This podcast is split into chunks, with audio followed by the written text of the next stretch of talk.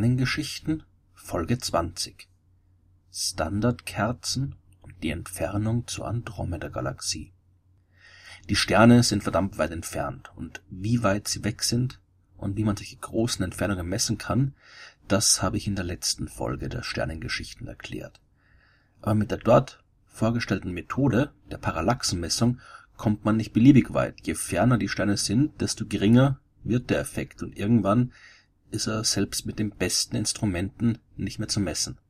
Aber zum Glück gibt es noch ein paar weitere Methoden im Arsenal der Astronomen.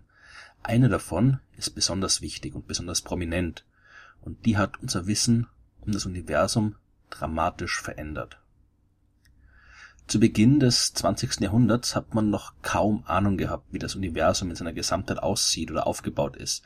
Man hat zwar jede Menge Sterne gekannt und konnte auch ihre Entfernungen messen und ein bisschen was über ihren Aufbau herausfinden, und man wusste außerdem schon, dass die Sterne, die wir am Himmel sehen können, alle zu einer großen, scheibenförmigen Ansammlung vieler Milliarden Sterne gehören.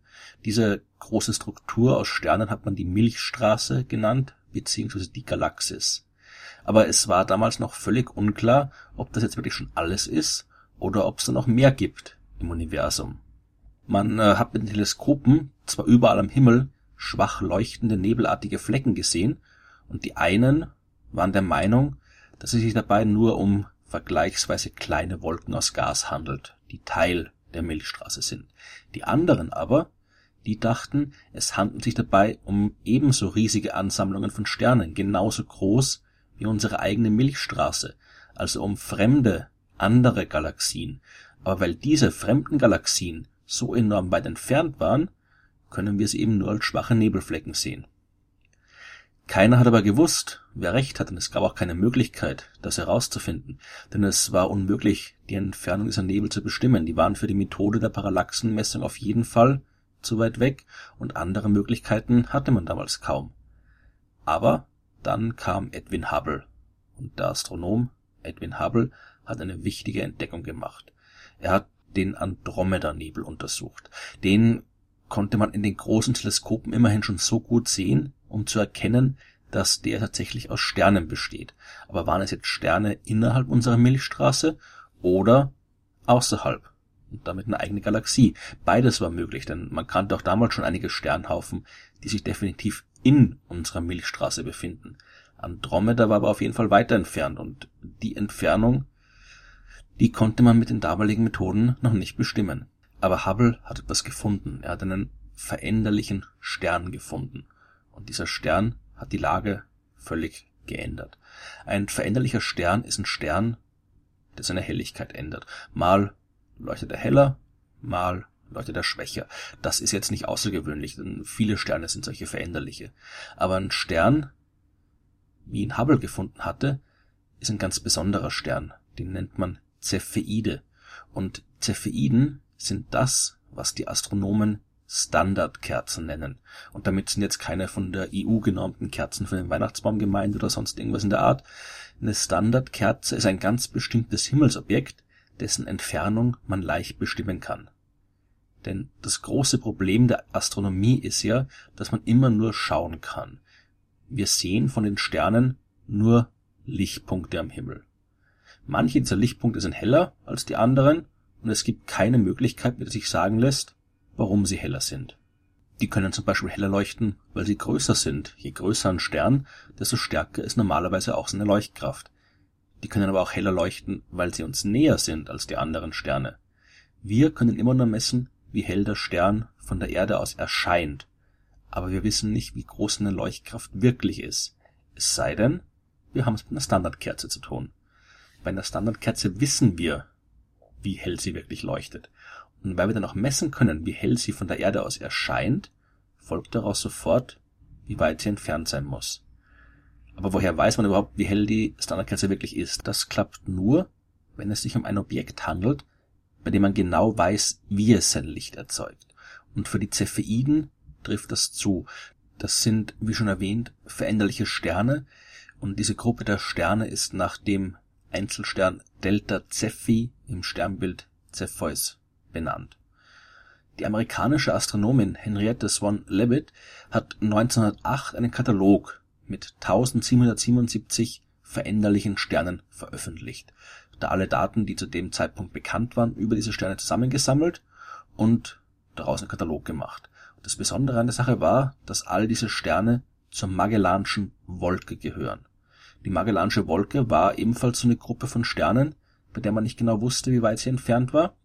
Aber Levitt hat auf jeden Fall festgestellt, dass die helleren Sterne in ihrem Katalog ihre Helligkeit langsamer verändern als die dunkleren Sterne.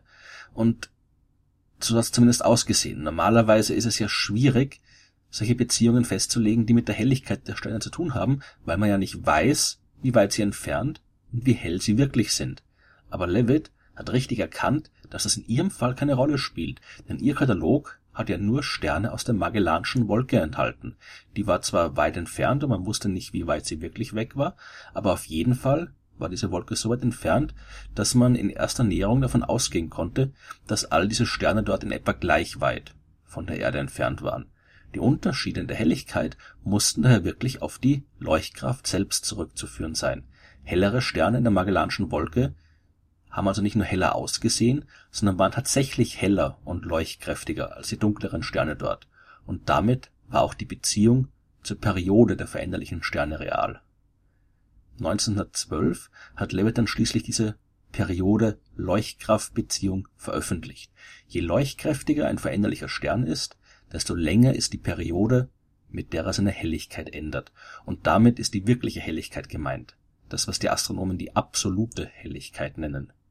Der Grund für diesen Zusammenhang liegt im Mechanismus, dank dem der Stern seine Helligkeit ändert. Das ist ein recht komplexer Prozess, der eine gewisse Ähnlichkeit mit den Abläufen der Dampfmaschine hat und den ich vielleicht in einer anderen Folge mal genauer erklären werde. Aber es läuft alles darauf hinaus, dass die Helligkeit eines Sterns mit der Periode seiner Pulsation zusammenhängt, also mit der Periode der Helligkeitsänderung. Das bedeutet, kennt man jetzt die Helligkeit eines veränderlichen Sterns, dann kann man daraus die Periode berechnen. Aber was noch viel wichtiger ist, kennt man die Periode eines veränderlichen Sterns, dann kann man daraus eine Helligkeit berechnen, und zwar die absolute Helligkeit. Wir wissen dann also, wie hell der Stern wirklich leuchtet. Und da wir auch problemlos beobachten können, wie hell der Stern uns von der Erde aus erscheint, das nennt man die scheinbare Helligkeit, lässt sich der Abstand berechnen.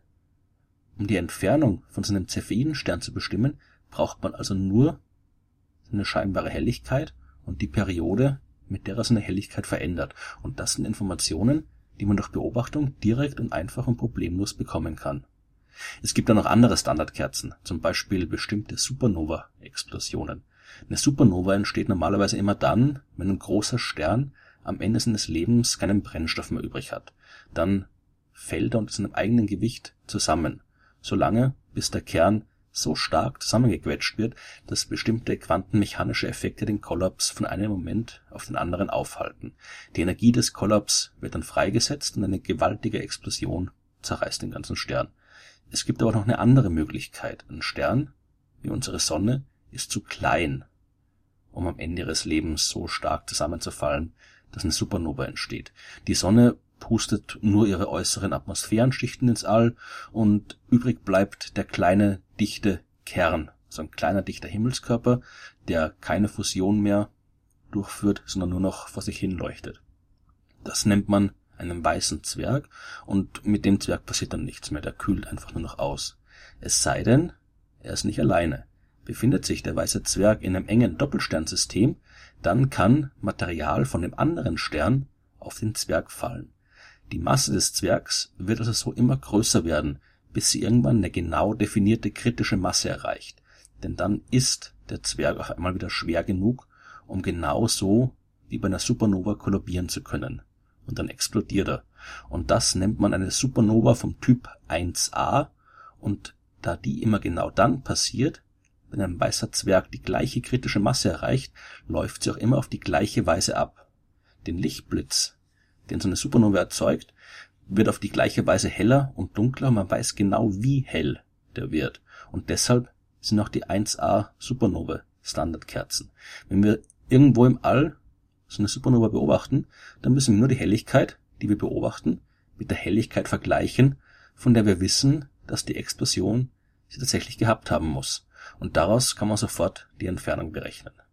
Hubble hatte allerdings 1925 keine Supernova beobachtet, sondern einen Cepheidenstern in der Andromeda, und er benutzte die Perioden-Leuchtkraftbeziehung von Leavitt, um die Entfernung zu berechnen, und fand heraus, dass sich der Andromedanebel über zwei Millionen Lichtjahre entfernt befindet. Damit war er definitiv außerhalb der Milchstraße, die nur knapp 100.000 Lichtjahre groß ist. Es musste sich also tatsächlich um eine andere Galaxie handeln. Und dank der Arbeit von Henrietta Swan Leavitt und Edwin Hubble war das Universum also mit einem Schlag viel größer geworden, als man es sich bisher vorgestellt hatte. Das war nicht nur voll mit Sternen, sondern auch voll mit unvorstellbar weit entfernten Galaxien. Und um die Entfernung zu all diesen neuen Galaxien zu bestimmen, braucht es mehr als nur ein paar Standardkerzen. Aber das erkläre ich in der nächsten Folge der Sternengeschichten.